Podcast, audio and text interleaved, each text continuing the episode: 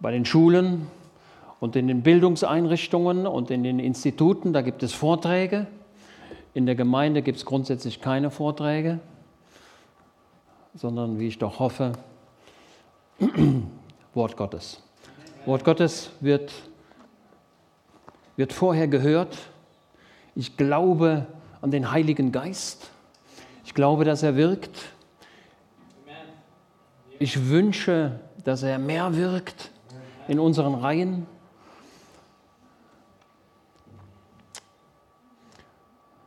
Und sehne mich danach. Ich sehne mich nach den Gaben des Heiligen Geistes, dass sie offenbar werden, dass die Wunder Gottes gesehen werden.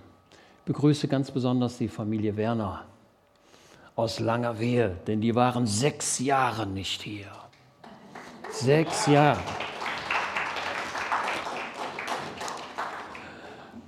Eine lange Zeit. Ne? Ich will euch ermuntern, haltet den Kontakt, kommt öfter, aber ihr müsst natürlich dort in der, in, in der Gemeinde sein, die an, an, an eurem Ort ist, ne?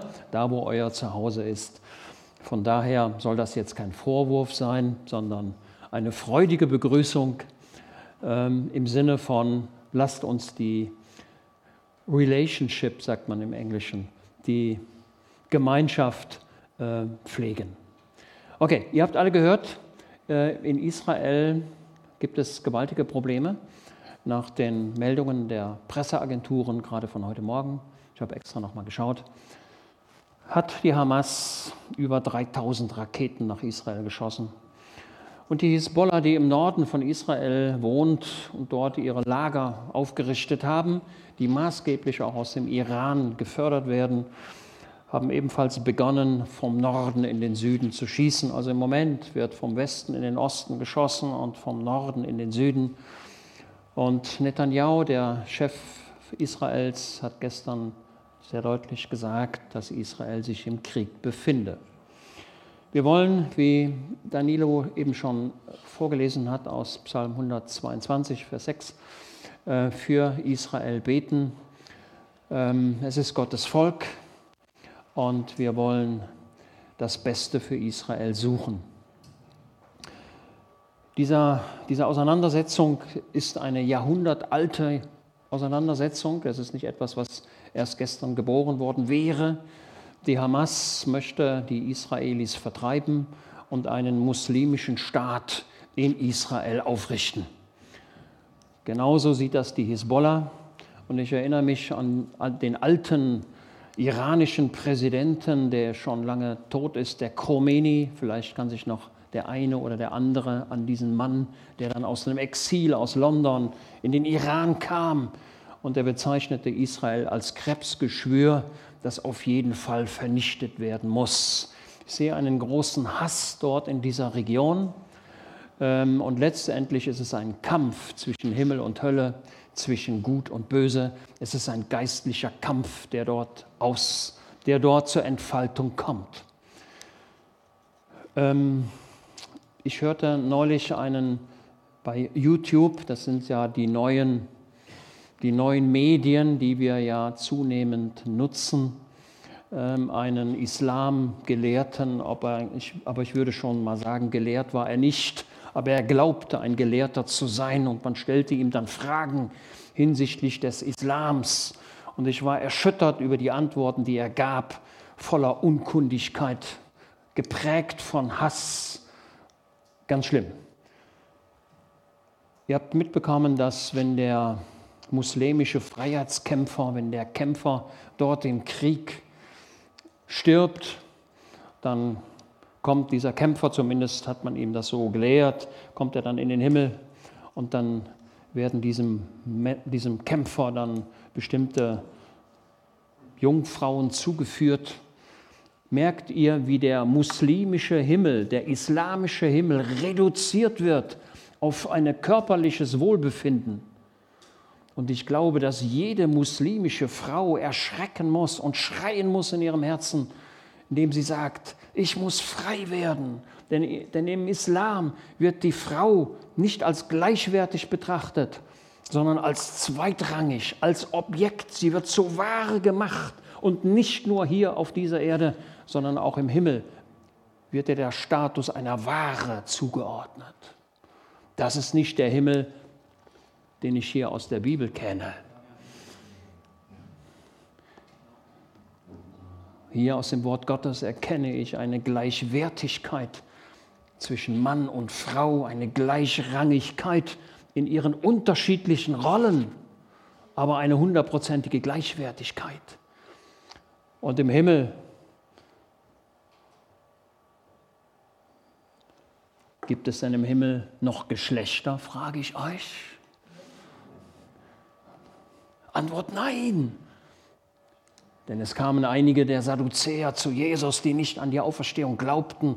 Und dann brachten sie einen Präzedenzfall vor, in dem sie sagten, da war ein Mann und eine Frau und der Mann starb. Und dann nahm der Bruder die Frau und der zweite Bruder und der dritte und der vierte.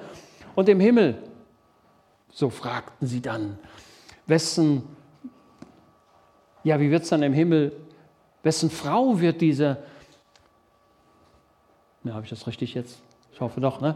Wessen Frau wird sie denn sein, wenn sie sieben Männer gehabt hat? Und Jesus antwortete, ihr habt ihr den Himmel nicht verstanden?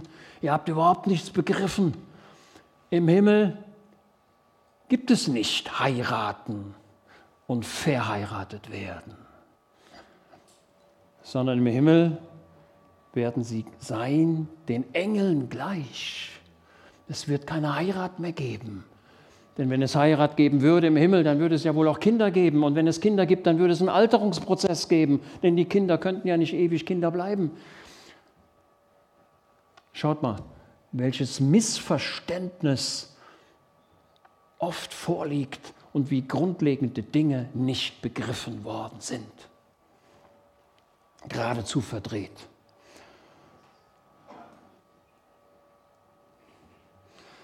Okay. Ja, ich freue mich über die Sprache und Bruder Horst, der forscht ja sehr in der hebräischen Sprache, ich auch. Und mir fiel, ja, es hatte sich so ergeben, Jesus hängt am Kreuz. Und dann sagt er, Herr, nimm meinen Geist auf. Kennt ihr die Stelle? Das waren seine letzten Worte. Herr, in deine Hände empfehle ich oder ich übergebe meinen Geist in deine Hände. Und Jesus zitiert dort den Psalm 31, Vers 5, wo genau das steht. Er übergibt seinen Geist seinem himmlischen Vater.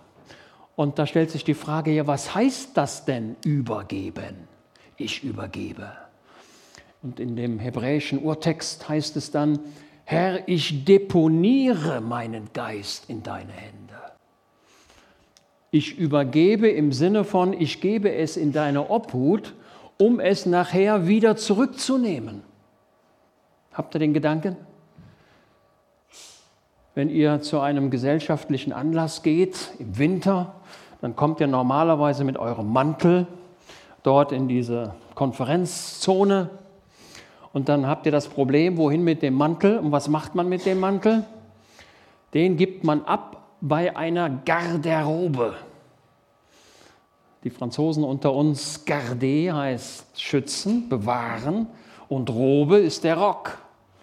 Man gibt den Rock in einen Obhut, in eine Aufbewahrung. Man deponiert ihn dort und man weiß ganz genau, wenn die Veranstaltung zu Ende ist, dann werde ich meinen Rock wieder bekommen.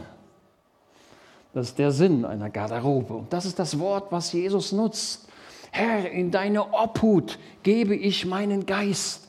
Der ist nicht verloren, der ist nicht weg. Ich werde ihn wieder nehmen. Ich werde ihn wieder bekommen. Er ist in deiner Obhut.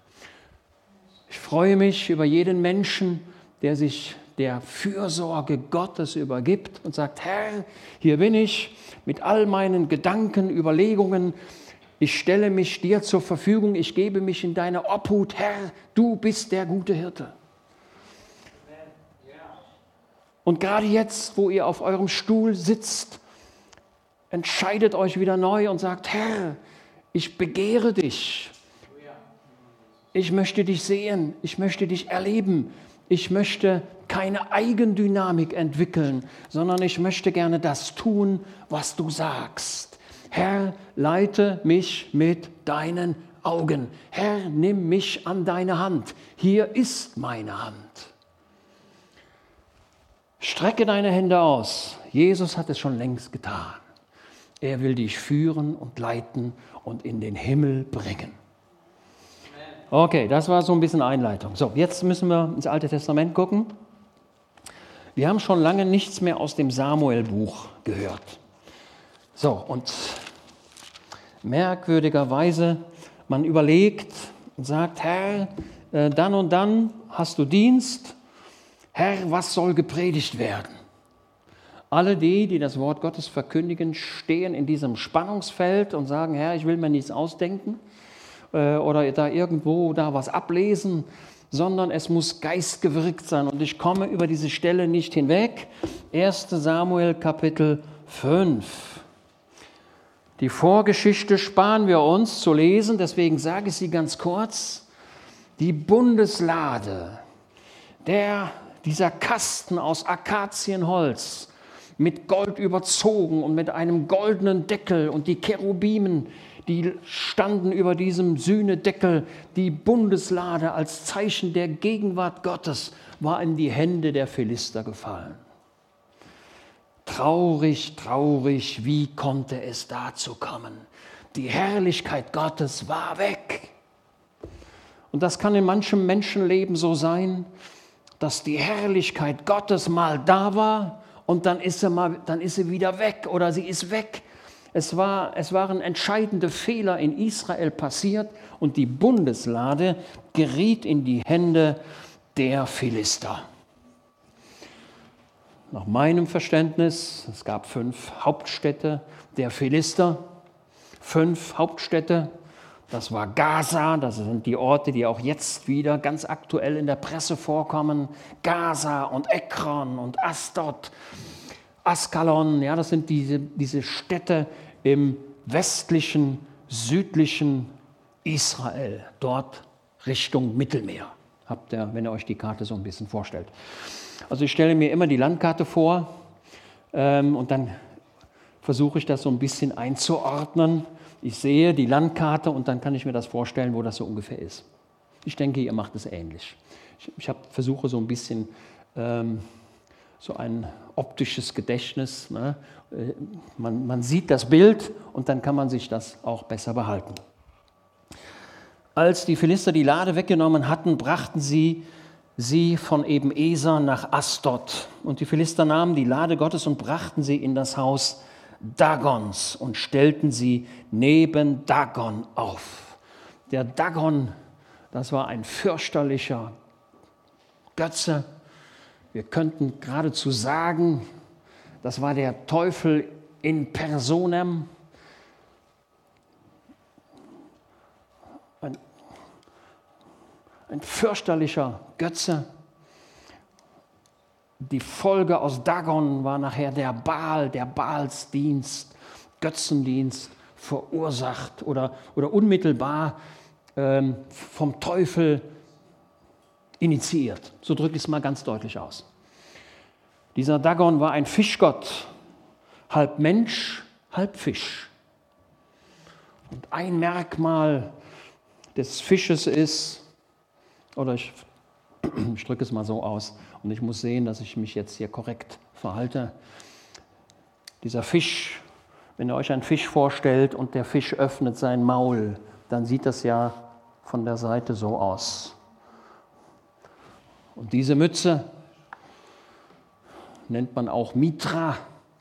Viele Bischöfe der katholischen Kirche, ich greife jetzt niemanden an, ich bin jetzt sachlich, aber ich sehe hier eine stille Verehrung dieses alten Götzen, dieses, diese Mitra. Die Bischöfe haben so große, spitz zulaufende Hüte, das sind so Doppelspitzen und das ist eine stille Verehrung an diesen alten Fischgott Dagon.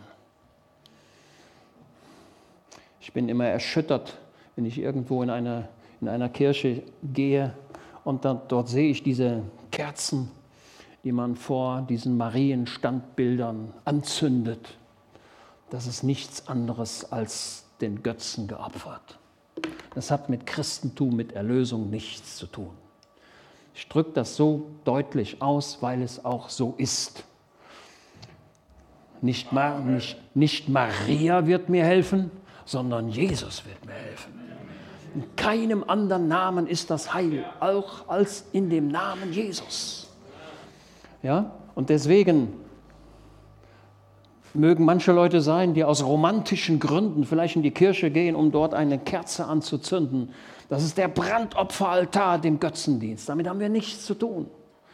Wir zünden keine Kerzen an irgendwo, sondern der gläubige Mensch geht auf die Knie und sagt, Heiland, rette mich, hilf mir, du bist meine Hilfe, du bist meine Stütze. Und diese Bundeslade, sie kommt in dieses Götzenhaus hinein. Die Philister dachten nämlich, unser Gott Dagon ist stärker als der Gott Israels. Wir haben gewonnen, wir haben gesiegt.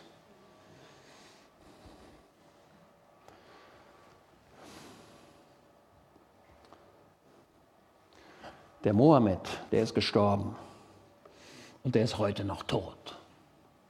Aber Jesus ist gestorben und ist auferstanden. Das ist doch ein großer Unterschied, oder? Mann, oh Mann.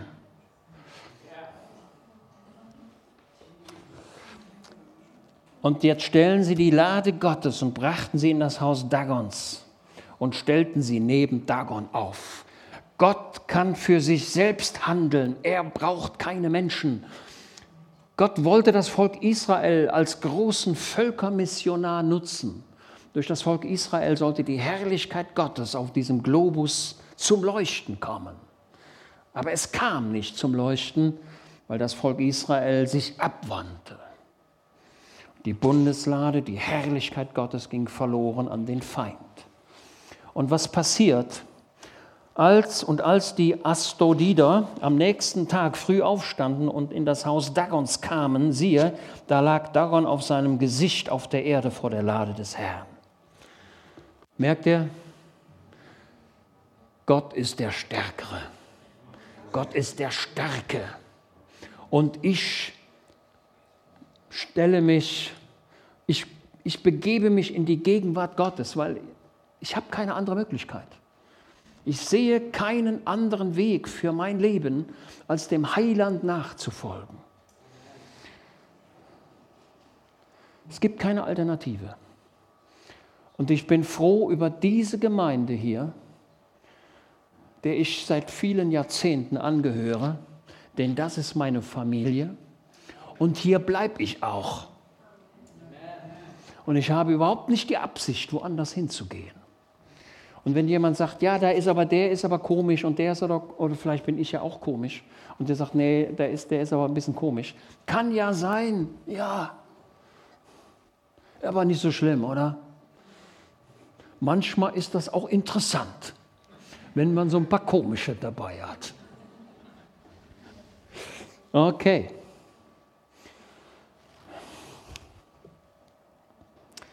So, der Dagon fällt um auf die Erde vor der Lade des Herrn. So, was, was, muss, was hätten die Leute jetzt tun müssen?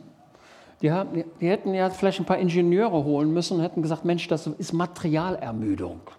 Dieses, dieses Götzenbild ist umgefallen, weil das Material ermüdet ist. Aber wahrscheinlich war, das, war diese Figur doch aus Stein, oder? Vielleicht war sie ja auch aus, aus Holz geschnitzt, ich weiß es nicht. Auf jeden Fall, die Figur fiel um. Und dann, ja, was haben die Leute jetzt gemacht? Und sie nahmen Dagon und stellten ihn wieder an seinen Ort. Wie viele Leute erleben die Gegenwart Gottes und ziehen keine Konsequenz daraus? Oft genug erlebt.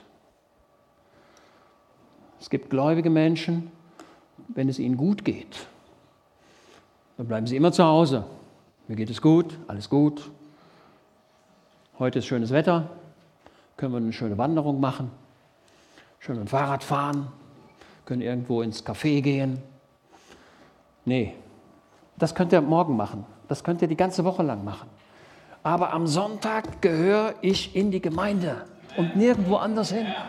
Ja? Und am besten während der Woche auch noch. Aber der Sonntag, der ist von Gott reserviert für dich und für ihn. Und da haben wir Gottesdienst. Und Gottesdienst heißt, dass Gott mir dient. Ja, bin ich denn der Chef? Nein, ich bin nicht der Chef. Aber Gott neigt sich in seiner Gnade herab und reicht dir die Hand und redet zu dir. Ist das nicht unglaublich?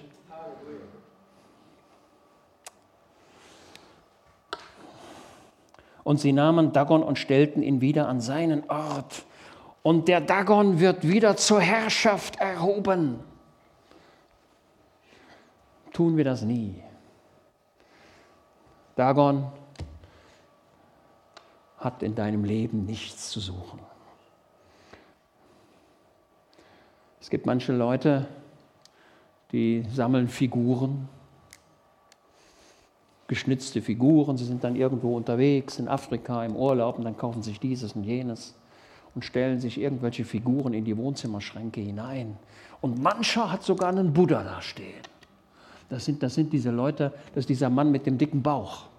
Der hat mir noch nie gefallen. Ich weiß gar nicht, was daran Schönes ist. Und nie werde ich mir so eine Figur in meinen Wohnzimmerschrank stellen. Nie. Denn wenn ich es tun würde, dann würde ich dem Teufel den Arm reichen und ihm die Türe öffnen. Nein, schmeißen wir den Götzendienst und die Dinge, die vielleicht da sind, aus dem Leben heraus und stellen es auch nie wieder auf. Umgefallen ist umgefallen. Diese Philister stellten den Dagon wieder auf. Und als sie sich am Morgen des nächsten Tages früh aufmachten, siehe, ich habe geradezu den Eindruck, als wenn Gott gesagt hätte, jetzt ist aber Ende. Jetzt ist aber Schluss.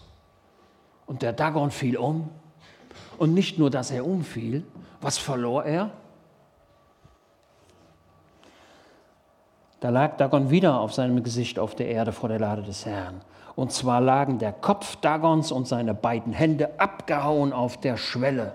Nur der Rumpf Dagons war von ihm übrig geblieben. Das ist das, was am Kreuz von Golgatha geschah. Der Teufel wurde entwaffnet, die Macht genommen, der Kopf abgetrennt. Der David schlug dem Goliath ja den Kopf ab. Ne? Da habe ich mich immer gefragt, ey, der war doch schon tot. Warum muss man denn einem Toten den Kopf abschlagen? Der David nahm diesen Kopf des Goliath. Grausam, ne? Ey, das kann man ja gar keinem Kind erzählen. Ne? Ich habe immer Probleme damit. Er trug diesen Kopf, diesen Goliath. Wo trug er ihn hin? In sein Zelt? Nee nach Jerusalem, trug er diesen Kopf. Was, was, sollten die Leute dann, was sollten die Leute denn mit dem Kopf da machen in Jerusalem? Mit dem Kopf des Goliaths. Ja, ich denke, sie haben ihn dann irgendwo beigesetzt. Und ich habe große Sympathie für diesen Gedanken, dass David schon den Gipfel, den Hügel Golgatha sah als er den Goliath merkte, diese Wortverwandtheit, Goliath und Golgatha. Er sah schon im Vorfeld das Erlösungswerk, das geschehen würde. Eines Tages würde dem Goliath, was er schon tatsächlich dort gemacht hat, eines Tages würde dem echten Goliath der Kopf abgeschlagen werden. Und das ist das, was auf Golgatha geschah. Der, der die Macht des Todes hat, dem wurde diese Macht genommen. Jesus hat gesiegt. Nicht nur der Kopf, auch die, die Hände, das ist ein Zeichen auf die Tatkraft. Mit meinen Händen wird gearbeitet, mit meinen Händen kann ich etwas tun. Also nicht nur das Gedankengut, sondern auch die Taten. All das Böse wurde am Kreuz von Golgatha besiegt.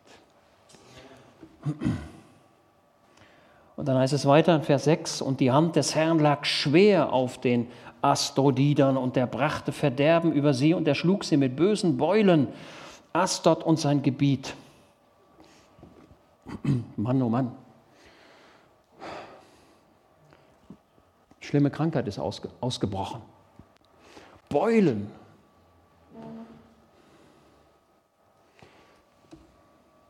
Tja.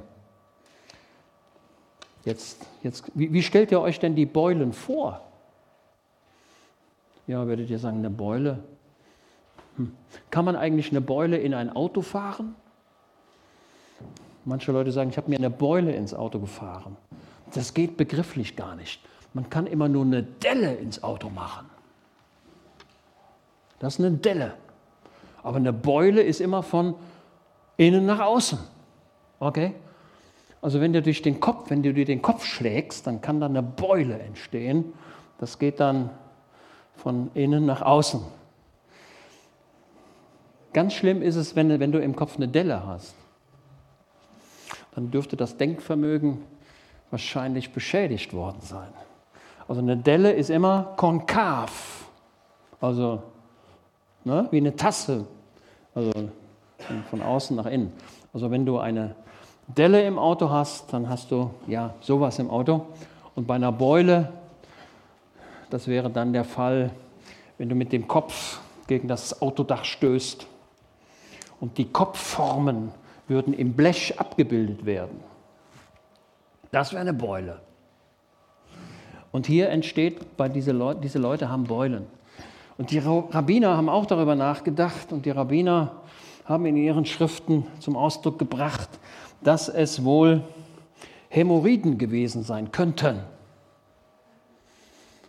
In der schrecklichsten Form, die wir uns jetzt nicht weiter vorstellen wollen. Grausam.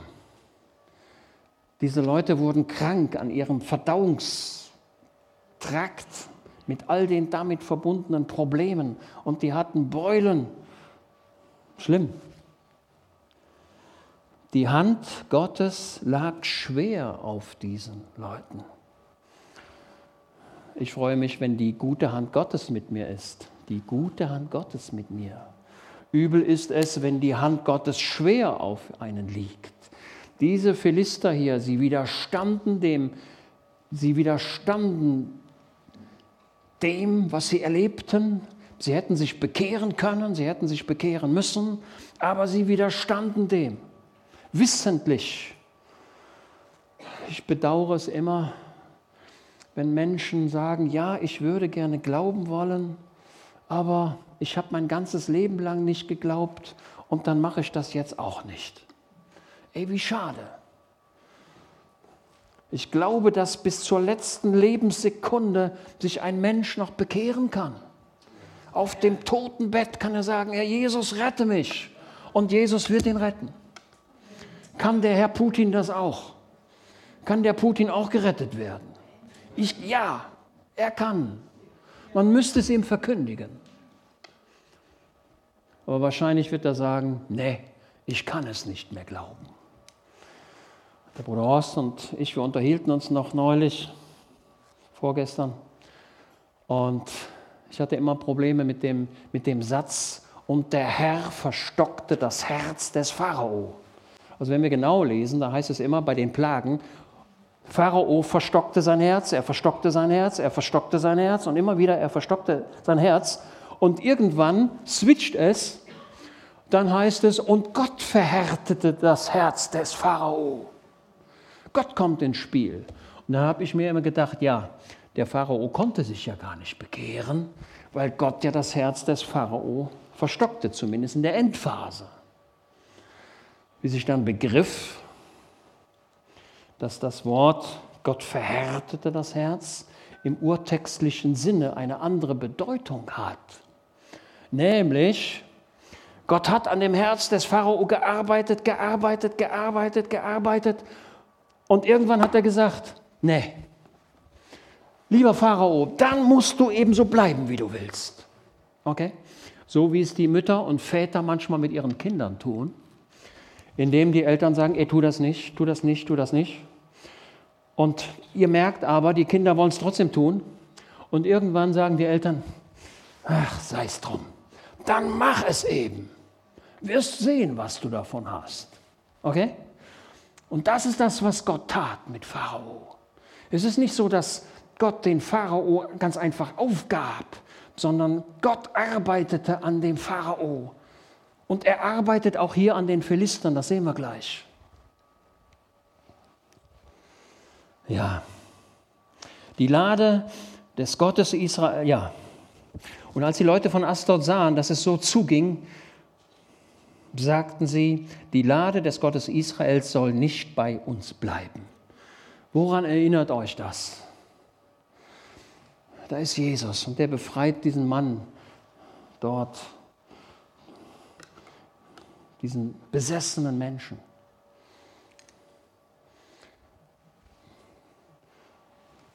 Den Leuten dort, denen sind die Schweine lieber als die Rettung dieses Menschen. Und dann sagen sie, Jesus, geh von uns weg. Wir wollen dich nicht. Wir wollen lieber die Schweine, die Schweine züchten und den Profit aus, diesem, aus dem Verkauf des Schweinefleisches haben. Geh von uns weg. Tun wir das nie. Tun wir das nie. Es gibt Versammlungen, wo die Gnade Gottes besonders spürbar ist. Ich habe es nie verstanden und werde das wahrscheinlich auch in Zukunft nicht verstehen. Aber es gibt Versammlungen, die besonders evangelistisch sind, wo, wo die Gnade Gottes da ist, spürbar da. Und wenn das so ist, dann sage, Herr, ich danke dir, dass deine Gnade da ist. Ich komme zu dir. Merkt ihr das? Es ist nicht so, dass Gott das ganze Leben lang bei dir vorbeikommen würde, wenn du widerspenstig bist. Aber eins ist sicher, er kommt vorbei und nicht nur einmal, er kommt öfter vorbei, aber nicht immer. Okay. Die Lade des Gottes soll nicht mehr bei uns bleiben, denn seine Hand liegt hart auf uns. Was hätten sie, was hätten sie tun müssen? Sie hätten sagen müssen, wir haben erkannt, dass der Gott Israels der wahre Gott ist und Dagon keine Macht hat. Wir haben gesehen, dass wir krank geworden sind. Herr, heile uns, rette uns. Herr, rette mich, sei mir gnädig. Aber es ging in das Gegenteil. Ja. Und sie sandten hin und versammelten die Fürsten der Philister zu sich und sagten, was sollen wir mit der Lade Gottes Israels machen? Und sie antworteten, lasst die Lade Gottes Israels nach Gad bringen. Und sie brachten die Lade des Gottes Israels dorthin. Und es geschah, nachdem sie sie dorthin gebracht hatten, da kam die Hand des Herrn über die Stadt und es entstand eine sehr große Bestürzung. Denn er schlug die Leute in der Stadt, klein und groß, sodass Beulen an ihnen ausbrachen. Merkt ihr? Spätestens da hätten sie sagen müssen, Mensch, das ist Gottes Handeln, das ist die Hand Gottes, die wir hier sehen. Okay? Die Zauberer des Pharao, die sagten, das können wir auch machen und das können wir auch machen und das können wir auch machen. Als es aber an die, an die Plagen ging, die den Menschen unmittelbar anfassen, da sagten die Zauberer des Pharao, das ist die Hand Gottes, da können wir nichts machen. Das ist die Hand Gottes. Und der Pharao hätte sich bekehren müssen. Hätte sagen müssen, ja, so ist es. Wie viele Leute geben dem Heiland nicht recht und widerstehen. Geben wir den Widerstand auf, geben wir ihm Recht, er hat Recht. Ja. Denn er schlug die Leute in der Stadt, klein und groß und so weiter. Da sandten die Leute, da sandten sie die Lade Gottes nach Ekron, eine weitere Philisterstadt, die auch jetzt wieder hier in der jetzigen Problematik auftaucht. Da sandten sie die Lade Gottes nach Ekron und es geschah, als die Lade Gottes nach Ekron kam, schrien die Ekroniter um Hilfe und sagten, sie haben die Lade Gottes, des Gottes Israels zu mir hergebracht, um mich und mein Volk zu töten. Da sandten sie hin und versammelten alle Fürsten der Philister und sagten, sendet die Lade des Gottes Israels fort, damit sie an ihren Ort zurückkehrt und mich und mein Volk nicht tötet, denn es war ein tödlicher Schrecken über die ganze Stadt gekommen. Ein tödlicher Schrecken. Im Neuen Testament heißt es, dass Jesus gekommen ist, dich von der Todesfurcht zu erlösen. Denn der nicht erlöste Mensch hat eine Angst vor dem Tod. Er fürchtet den Tod. Ich hatte schon mal erzählt, die Königin Elisabeth I., nicht die Elisabeth II., sondern Elisabeth I., war ja eine,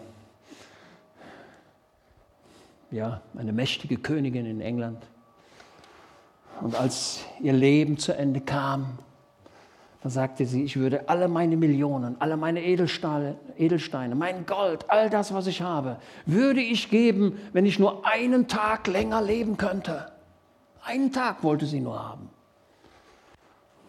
Alles Geld auf dieser Erde wird dir nicht helfen. Jesus sagt, sammelt euch nicht Schätze auf dieser Erde, sondern wo sollen wir uns Schätze sammeln? Im Himmel. Es geht nicht darum, auf dieser Erde reich zu werden, sondern es geht darum, im Himmel reich zu werden. Okay? Im Himmelreich reich.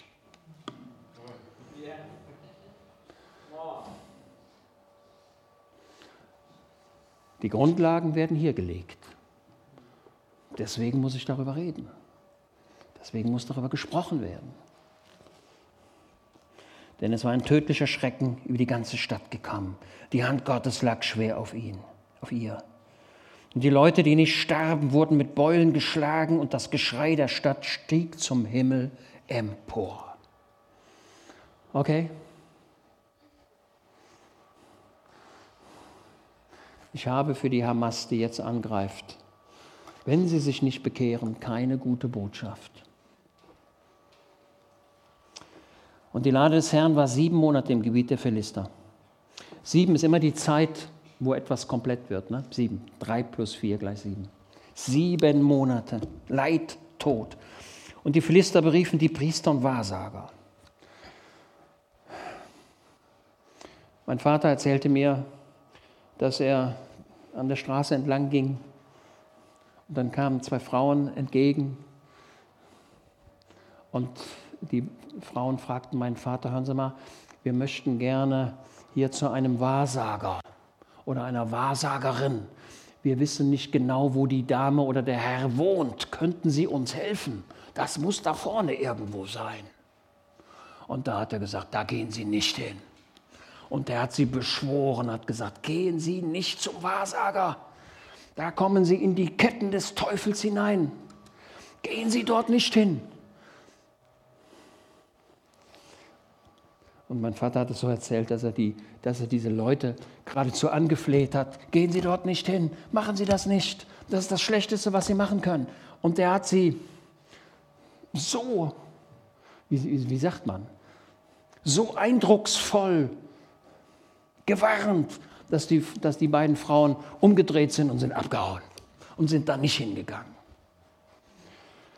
Wer immer zum Wahrsager geht oder Horoskope liest oder sonst irgendetwas, der bringt sich in die Ketten des Teufels.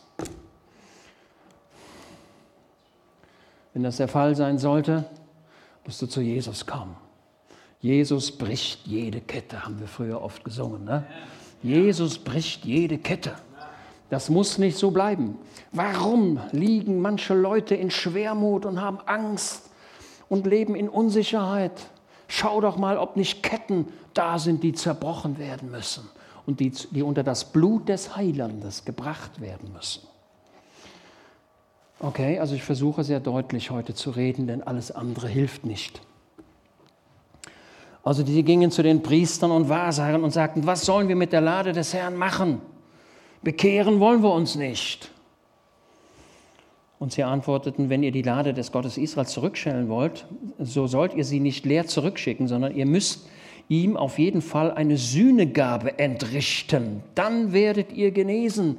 Merkt ihr diesen alten Gedanken des Teufels? Du wirst gesund, wenn du Geld bezahlst. Du wirst gerettet, wenn du Werke erbringst. Du kommst in den Himmel, wenn du ein guter Mensch gewesen bist. Ja, sei ein guter Mensch, keine Frage.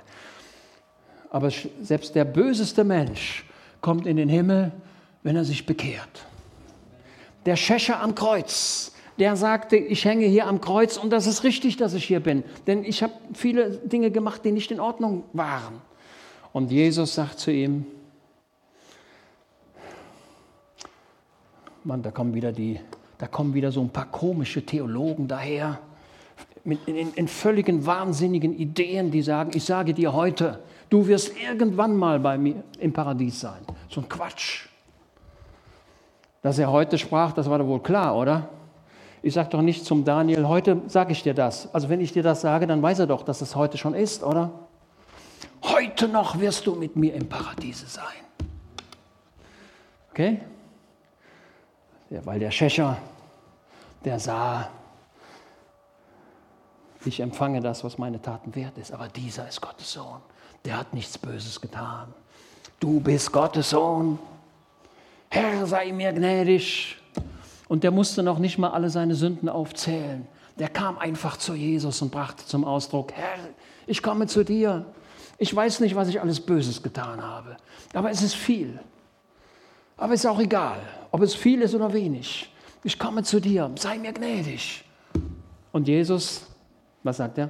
Boah,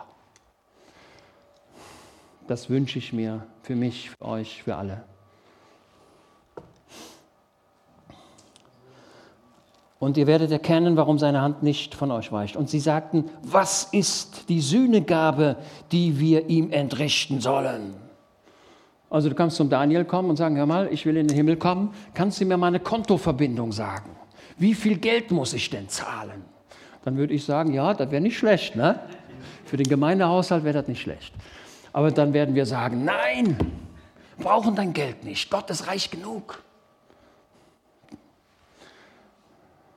Aber nicht, dass ihr jetzt aus meinen Worten entnehmt, dass ihr keine Spenden mehr geben sollt. Denn das, auch das ist Gottes Wille. Auch das ist Gottes Wille. Auch da müssen wir gehorsam sein. Aber du kannst dein Heil nicht erkaufen. Du kannst kein Sühnegeld geben. Sie dachten es aber. Ja, nach der Zahl der Fürsten der Philister fünf goldene Beulen. Also das waren, also das ist ja wohl allerhand, oder? Da wird ein Handwerker beauftragt, aus Gold fünf goldene Beulen zu machen. Also sowas etwas hässlicheres gibt es nicht, oder? Die Sünde ist hässlich. Die Sünde ist hässlich, grausam. Da hat der, der Handwerker, der hat sich so ein paar Beulen angeschaut, vielleicht hat er seine eigenen Beulen betrachtet und hat das dann in Gold nachgeformt. Ja, das steht hier so in der Bibel. Also wenn ich, wenn ich das falsch lese, dann könnt ihr widersprechen und sagen, nee, das hast du aber falsch verstanden. Das dürft ihr immer, ne? Ich nehme nicht für mich in Anspruch, immer alles richtig zu sehen aber ich bitte den Heiland, dass er mir beistehen möge, das Richtige zu sagen. Ja, fünf goldene Beulen und fünf goldene Springmäuse. Ey, vielleicht denkst du, die zehn Plagen Israels, das war die Spitze, danach gibt es nichts mehr. So, jetzt kommen ja noch die Mäuse ins Spiel. Ey, was haben denn die Mäuse gemacht? Neulich, ich denke so zwei Wochen, ähm, rief man mich in den Keller in den eigenen Keller, ey, da ist eine Maus. Dann bin ich runter und tatsächlich, da lief die doch darum, die Maus. Und dann habe ich sie gegriffen. Die zappelt dann in der Hand, ziemlich warm, aber sehr zappelig. Und dann raus mit der Maus. Mäuse sind eigentlich schöne Tiere, aber manchmal auch nicht, oder? Da werdet ihr sagen, was ist das dann mit den Mäusen?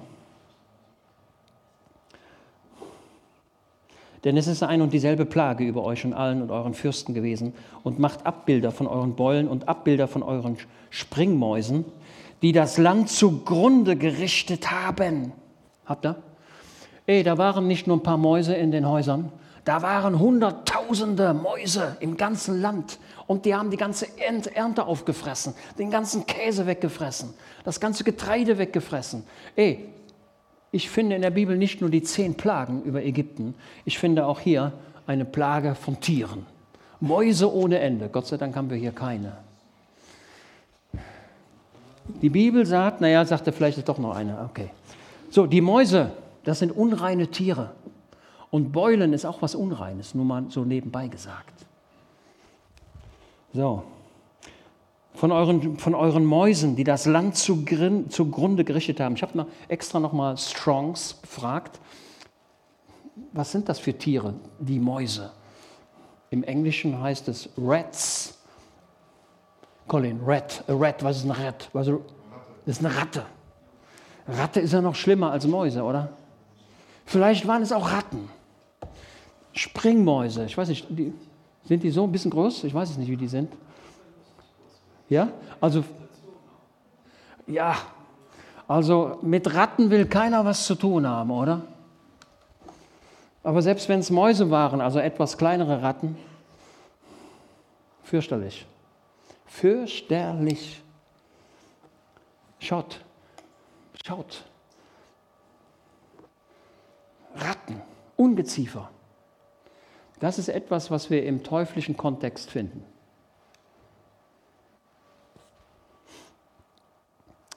Und gebt dem Gott Israels die Ehre. Vielleicht lässt er seine Hand, und leichter, Hand leichter werden über euch und euren und so weiter. Ich muss ein bisschen schneller machen.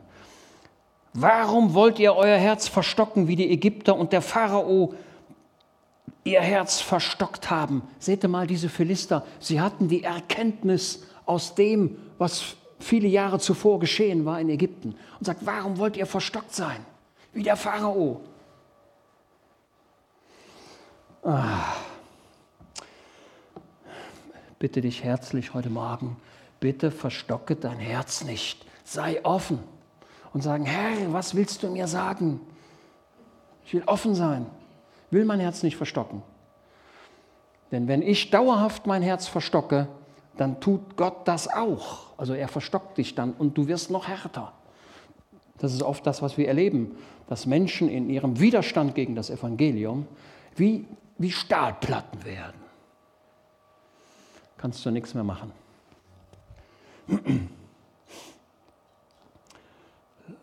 Ließen sie sie nicht ziehen, als der Herr ihnen mitgespielt hatte? Und sie zogen weg. So macht einen neuen Wagen und nehmt zwei säugende Kühe, auf die noch kein Joch gekommen ist, und spannt die Kühe an den Wagen und bringt ihre Kälber von ihnen weg nach Hause zurück. Und nehmt die Lade des Herrn und stellt sie auf den Wagen und die goldenen Gegenstände, die ihr ihm als Sühnegabe entrichtet, tut ein Kästchen an ihrer Seite und sendet sie hin und lasst sie gehen. Also, da sollten sie zwei Kühe nehmen, zwei säugende Kühe. Und die haben sie dann vor den Wagen gespannt. Und diese Kühe haben noch nie einen, einen Wagen gezogen. Also stellt euch das vor, ne? Das sind zwei Kühe, zwei säugende Kühe. Und wo wollen die säugenden Kühe bleiben? Wo wollen die bleiben? Wollen die zu Hause bleiben oder wollen die sagen, ach wunderschön, ich mache jetzt mal einen Ausflug? Ey, die haben Kinder, die haben Kälber und die wollen zu Hause bleiben. Und die haben noch nie einen Wagen gezogen und denen wird das Joch aufgelegt. Wollen Kühe naturbedingt einen Wagen ziehen? Nee. Wollen Pferde naturbedingt über Hürden von zwei Meter springen, von der Natur her. Wollen die nicht. Und die, die Kühe hier, die haben Säugen, die haben Kälber, die haben Kälber zu Hause. Die wollen da nicht weg. Wenn aber diese Kühe gegen ihre Natur gehen würden, dann wäre es ein Zeichen Gottes. Das ist das Bild. Und nehmt die Lade des Herrn und stellt sie auf den Wagen und die goldenen Gegenstände, die ihr ihm als Sühnegabe entrichtet, tut in ein Kästchen an ihrer Seite, nicht in die Bundeslade, nicht da rein. Die Bundeslade ist ein Kasten. Na, wer weiß, wie groß der Kasten war, die Bundeslade. Ich glaube zweieinhalb Ellen, mal so viel, also ungefähr 1,30 Meter mal 80 so ungefähr. Ein Kasten. Da stellen, die Leute stellen nämlich immer die Frage, wie passte eigentlich der Stab Aarons in die Bundeslade? So ein Stab, ne? der kann ja schon 1,50 Meter sein oder 1,80 Meter. Dann hätte der gar nicht in die Bundeslade gepasst.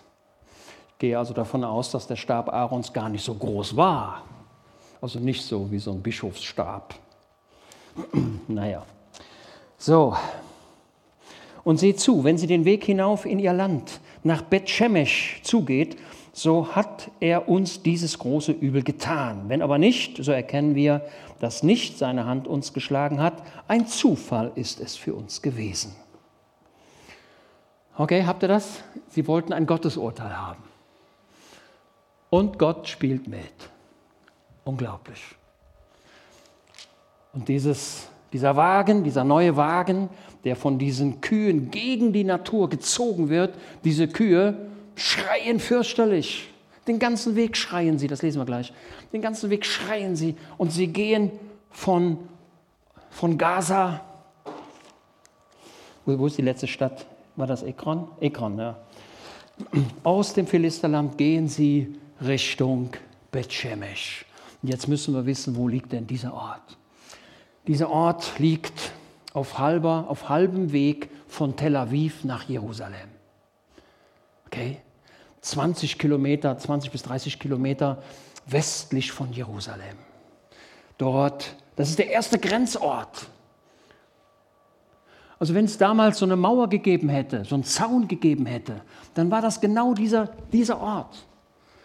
Die Lade Gottes geht von, aus, dem, aus dem Philisterland raus Richtung Jerusalem.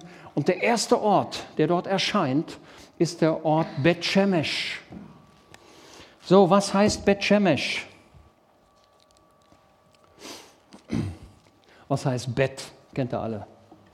Bet-Haus, Bethlehem, Bet-Saida, Bet-Shemesh, Haus der Sonne. Der alte Götzenname hatte sich hier mit eingeschlichen. Habt ihr? Die Leute, die hätten auch diesen Ort einem anderen Namen geben sollen. Wir haben mit der Verehrung von Sonne, Mond und Sterne nichts mehr zu tun. Ich muss mich immer wundern, in der Türkei haben wir in der Nationalflagge Sterne und den Halbmond. Ne? Eine stille Verehrung gegenüber dem Mondgott, dem Sonnengott, der Verehrung von Sonne, Mond und Sterne.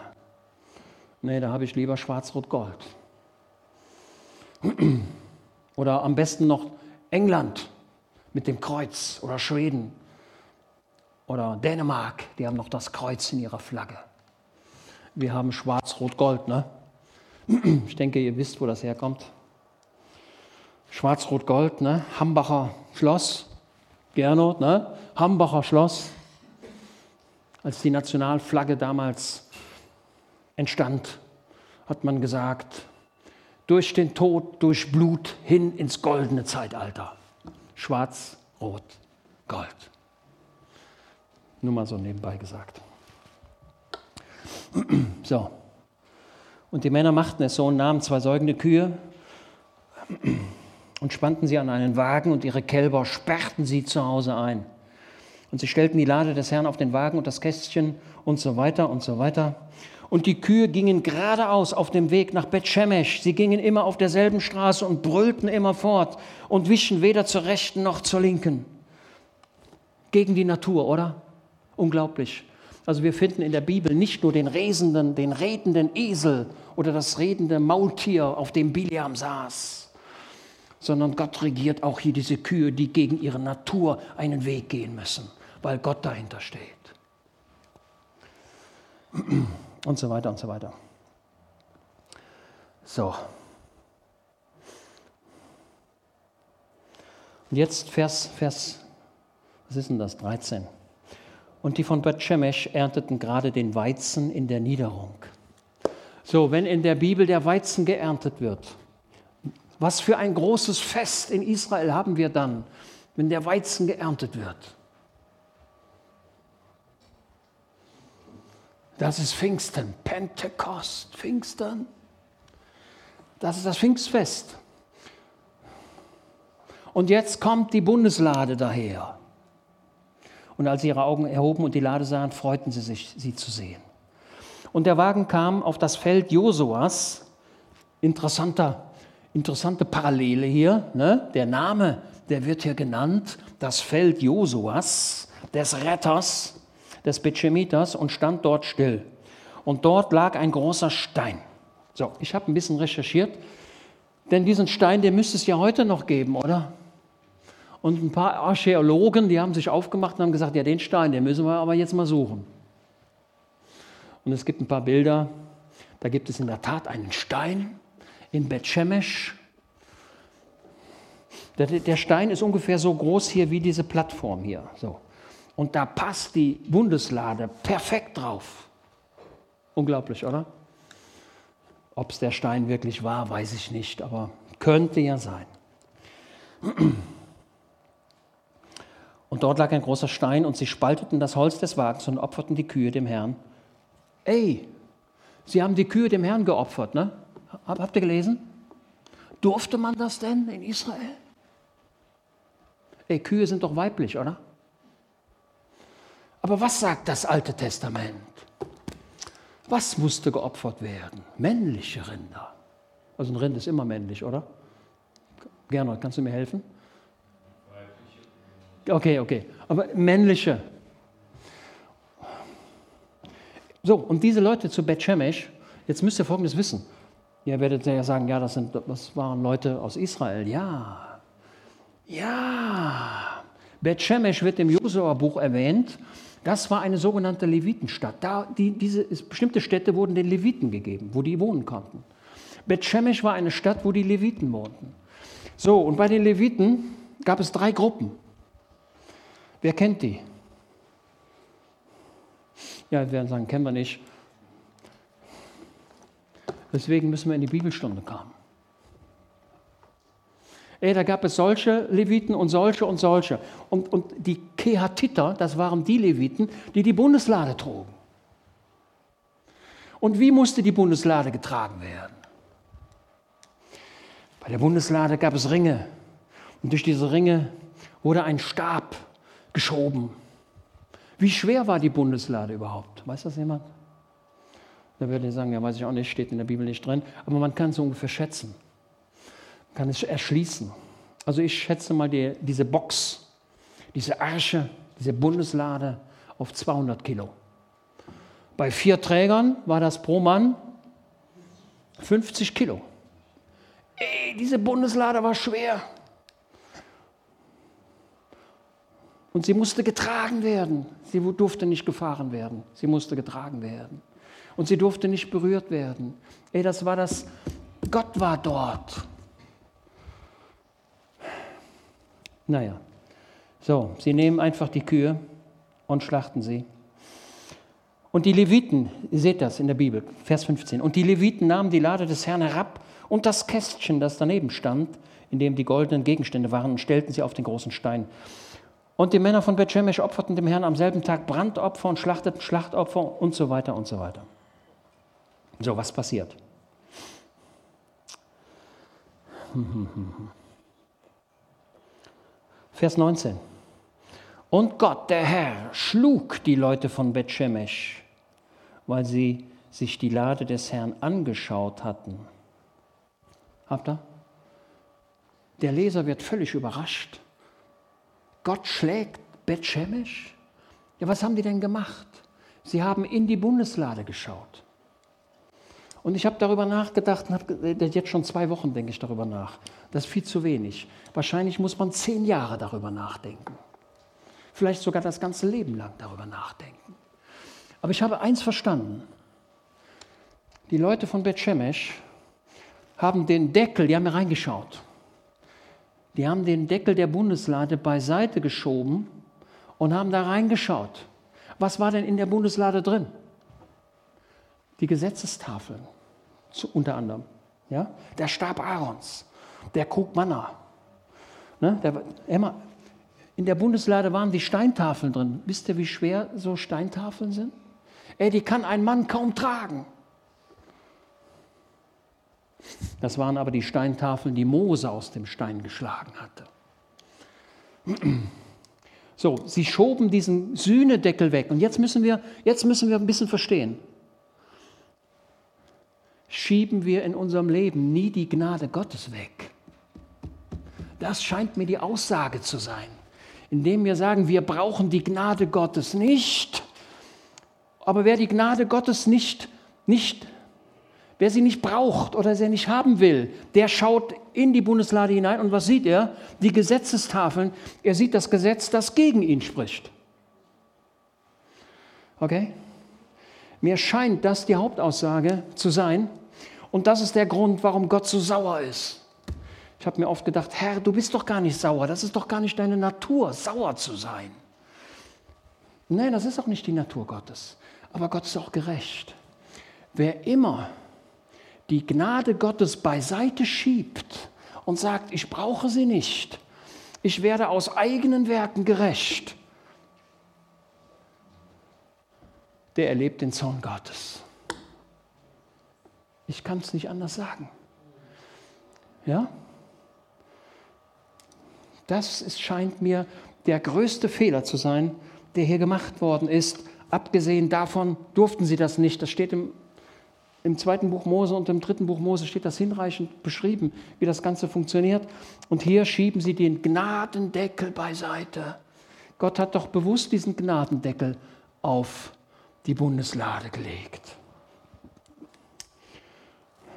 Und der hohe Priester kam doch einmal im Jahr in das Allerheiligste und tat von dem Blut auf diesen Sühnedeckel. Ne? Und der, der hohe Priester, wenn der in, den, in, der, in das Allerheiligste ging, konnte der die Bundeslade eigentlich sehen? Erstens war es dunkel. Konnte gar nichts sehen. Naja, werdet ihr sagen, er hatte ja seine. Selbst wenn es hell gewesen war, er brachte ja den, den, wie sagt man, den Rauch des Brandopferaltars. Den Rauch brachte er ja mit in das Allerheiligste. Ein Bild auf die Gebete, ein Bild auf die Gegenwart Gottes. So, und er schlug die Leute von Bethshemesh und viele Leute waren tot. So, und jetzt schaut hier, und die Leute von Bethshemesh sagten, wer vermag vor dem Herrn, diesem heiligen Gott zu bestehen? Antwort, jeder, der sich demütigt und Gott recht gibt, der kann vor Gott bestehen. Jeder, der sich wäscht im Blute des Lammes, okay, der kann bestehen. Aber diese Leute von Bethshemesh erkannten das nicht. Deswegen will ich euch ermuntern, Schaut auf Jesus. Jesus ist für euch gestorben, er ist für mich gestorben. Und indem wir auf Jesus hinschauen, sind wir gerettet. So wie die eherne Schlange auf einem aufgerichtet wurde. Und Mose sagte, liebe Leute, schaut auf diese eherne, auf dieses Bild und ihr seid gerettet, ob ihr es glaubt oder nicht. Und jeder, der dem gehorsam war, da waren viele Leute, die haben gesagt, ich soll da hingucken, so ein Blödsinn mache ich nicht. Und andere Leute haben gesagt, so ein Blödsinn, aber ich mache es trotzdem. Wollen wir mal gucken, ob das funktioniert? Und es funktionierte. Wer immer auf Jesus schaut, wer ihn annimmt, der ist gerettet. Okay? Schicke die Lade nicht weg. Was taten nämlich die Leute von Bethshemesh? Die haben die Gnade Gottes nicht gesehen. Wer vermag vor dem Herrn, diesem heiligen Gott zu bestehen? Wir nicht, haben sie gesagt. Wir nicht. Hätten sie sich gedemütigt, dann schon. Und sie schicken die Lade Gottes weg. Und zu wem soll, und zu wem soll er von uns hinaufziehen? Und sie sandten Boten zu den Bewohnern von Kirjat Jearim und sagten, die Philister haben die Lade des Herrn zurückgebracht. Kommt herab holt sie zu euch hinauf. Und ich habe mir gedacht, ey Leute von Bethshemesh, was macht ihr da? Ihr schickt die Gegenwart Gottes geradezu weg. Das darf nicht sein. Wenn die Gegenwart Gottes da ist, dann wollen wir sie begrüßen. Und wir sagen, Herr, gehe nie wieder weg.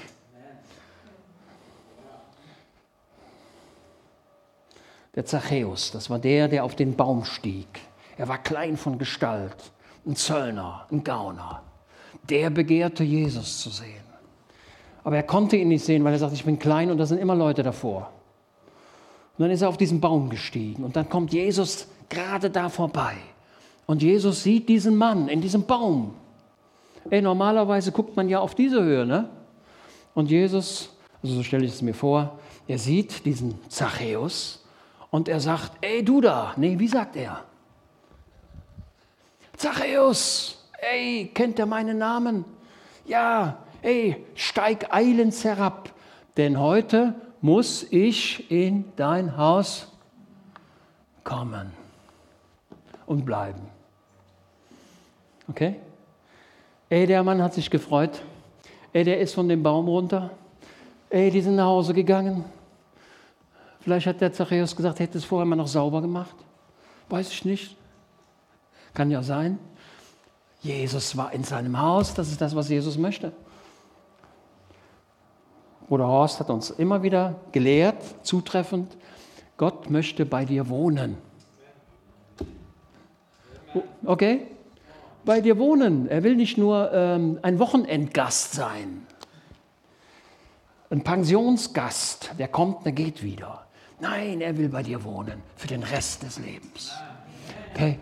Und wenn der Teufel an deiner Tür klingelt und rein will, dann machst du nicht die Tür auf, sondern sagst, Heiland, du wohnst ja bei mir, kannst du die Tür aufmachen für mich? Da hat jemand geklingelt. Und dann sagt der Heiland, ich mache die Tür für dich auf. Und Jesus macht die Tür auf. Und der Teufel sieht Jesus. Was macht der Teufel jetzt? Der sagt, ich habe mich hier vertan. Ähm, ich gehe mal lieber wieder. Okay? Der Teufel flieht, wenn er Gottes Kinder sieht. Wenn er Gottes Kinder beten sieht. Der Teufel fürchtet sich vor Gebet. Wenn du betest und flehst, hat der Teufel keine Chance. Lasse die Lade Gottes nie weggehen. Wenn sie da ist, sammle sie ein und sag, Herr, bleib bei mir, denn es will Abend werden. Abide with me, bleib bei mir. Wir haben das schöne englische Lied. Herr, bleib bei mir. Okay, die Leute von Bet Shemesh, die machten das nicht. Die sagten, ey, wollt ihr die Lade haben? Ey, wie kann man denn nur so verrückt sein? Und was haben die Leute von, Jer von Kiriat, das ist noch ein bisschen näher nach Jerusalem, die, die haben gesagt, ja, das, ja, das ist ja wunderbar. Dann nehmen wir die Lade. Ja, hat man den Leuten denn nicht erzählt, was da und da passiert ist? Die Leute von Kiriat Jerim waren cleverer. Die haben gesagt, die Lade Gottes, wenn wir sie respektvoll behandeln, dann wird sie uns zum Segen sein. Und sie schickten Leute und die haben die Lade Gottes nach Kirjat Jerim gebracht, in das Haus des Abinadabs. Und dort war sie wie lange? Weiß das jemand? Viele Jahre. Die Bibel sagt 20 Jahre bis zur großen Bekehrung Israels. Aber dann kam noch Saul. Ich denke, das waren vielleicht 60 Jahre, wo die, wo die Lade Gottes dort in Kiriat Jerim war. 20 plus X. Denn David brachte die Lade Gottes nach Jerusalem, als David König war und Saul regierte 40 Jahre. So, noch, ja, Entschuldigung. Und David holte die Lade nach Jerusalem. Das klappte aber nicht. Und dann kam die Lade vorübergehend auf dem Weg nach Jerusalem in das Haus eines Mannes. Wie hieß dieser Mann?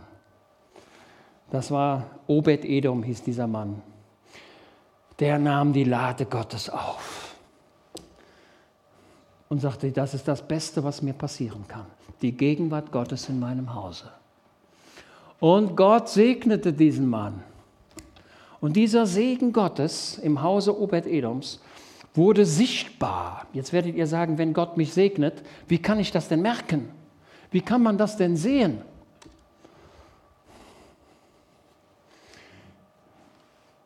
Ja, gute Frage, ne?